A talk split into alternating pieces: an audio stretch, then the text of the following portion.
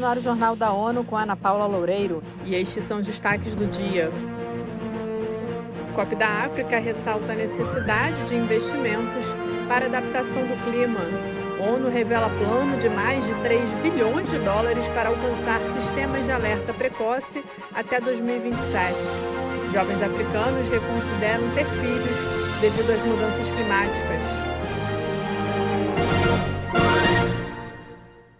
COP27 no Egito é conhecida como a COP da África, pelas expectativas em relação aos resultados em benefício do continente após as sessões em Sharm el-Sheikh. Mais detalhes com Eleutério Guevani. O secretário-geral António Guterres reiterou que bancos multilaterais de desenvolvimento têm uma enorme capacidade de mobilizar e alavancar o financiamento privado que ainda não vem sendo usado. O chefe da ONU falava em evento de líderes sobre a aceleração da adaptação em África, onde defendeu fundos adicionais para os habitantes do continente. A região anfitriã da COP27 concentra 17% da população mundial e os líderes insistem na mobilização do financiamento para adaptação. Da ONU News em Nova York, Eleutério Gavan.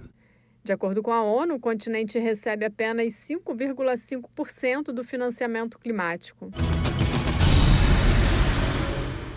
Com desastres relacionados ao clima deslocando mais pessoas do que conflitos, o secretário-geral da ONU, Antônio Guterres, divulgou os detalhes de seu plano para garantir que todos no planeta estejam protegidos por sistemas de alerta precoce nos próximos cinco anos.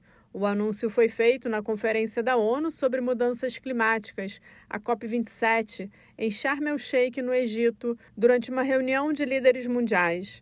O Plano Executivo de Ação para a Iniciativa Alerta Precoce para Todos prevê novos investimentos direcionados iniciais de mais de 3 bilhões de dólares entre 2023 e 2027. O total equivale a 50 centavos por pessoa por ano. Guterres alertou que as pessoas que mal contribuíram para a crise climática são as que correm maior risco e as menos protegidas. Segundo ele, comunidades vulneráveis estão sendo surpreendidas por desastres climáticos em cascata sem qualquer meio de alerta prévio. Quase metade dos jovens na África afirma ter reconsiderado ter filhos por conta das mudanças climáticas. Acompanhe os detalhes com Mayra Lopes. O dado é de uma pesquisa do Fundo da ONU para a Infância, que entrevistou mais de 240 mil pessoas em todo o mundo.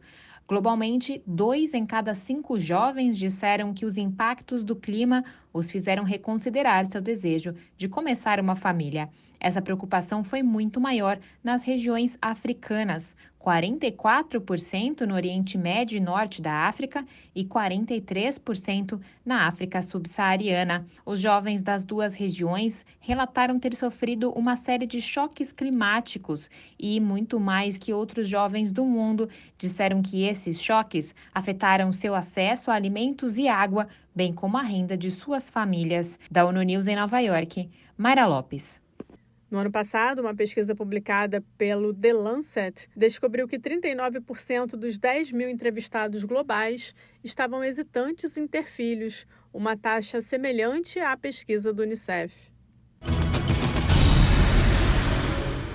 O Programa Mundial de Alimentação e o Programa das Nações Unidas para o Desenvolvimento capacitam formadores em planejamento comunitário no sul da Guiné-Bissau. O foco é identificar soluções de adaptação às alterações climáticas junto com as comunidades afetadas. De Bissau, a Matijane Candê tem mais informações.